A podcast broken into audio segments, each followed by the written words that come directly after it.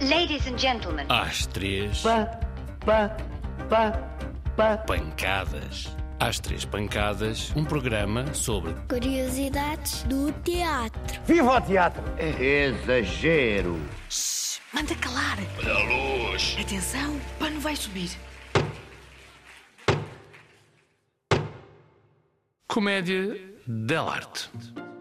E lá voltamos nós para a nossa régua do tempo. E agora uh, deslizamos até ao século XVI, XVII. É o início da comédia dell'arte.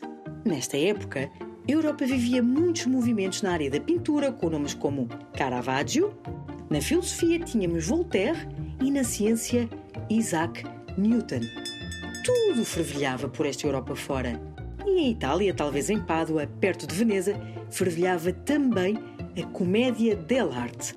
Este género de teatro de improviso, mas não foi do que dar continuidade ao trabalho do Sr. Tespis. Lembras-te?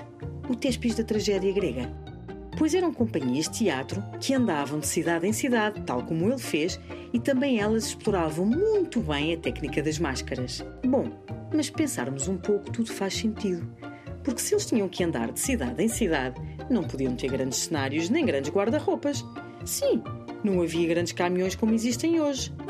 Mas tinham as máscaras, que eram fáceis de transportar e ajudavam a recriar muitos personagens.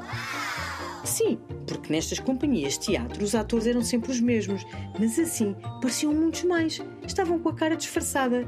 A verdade é que ainda hoje Veneza é conhecida pelas suas máscaras. De certeza que, em algum carnaval, já viste também o figurino de Arlequim. Isso, aquela espécie de palhaço com um fato aos losangos. Esse personagem nasce precisamente da comédia dell'arte.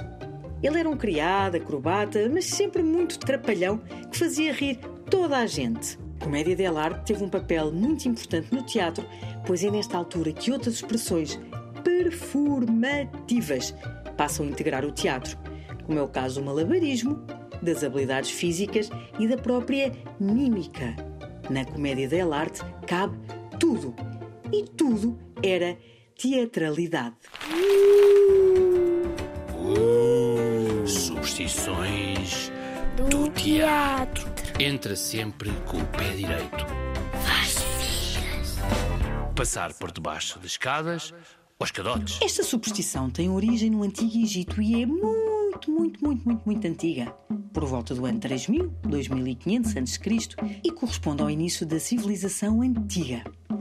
Ora bem, de certeza que já ouviste falar em pirâmides. As pirâmides eram aquelas casas com formas aproximadas dos triângulos e eram uma espécie de cemitério para as pessoas importantes como os faraós. Já ouviste falar em Tutankhamon.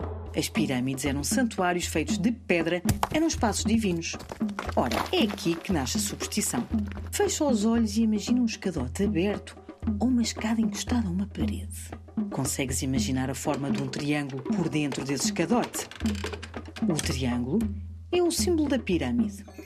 Então, acreditava-se que passar por debaixo de um escadote era a mesma coisa que atravessar uma pirâmide. Era o mesmo que romper a pirâmide e pisar o faraó. Ah, que horror! Estamos a pisar uma entidade divina. E isso não é nada bom. Nós não queremos um Deus zangado connosco, pois não? Então, sempre que passares debaixo de um escadote, deves voltar a passar três vezes seguidas. E através desta rubrica radiofónica, parece-me ter realizado o sonho de milhares dos que nos escutam. Já acabou? Muito obrigado pela vossa atenção e até à próxima semana. Boa noite, senhores espectadores. Oh.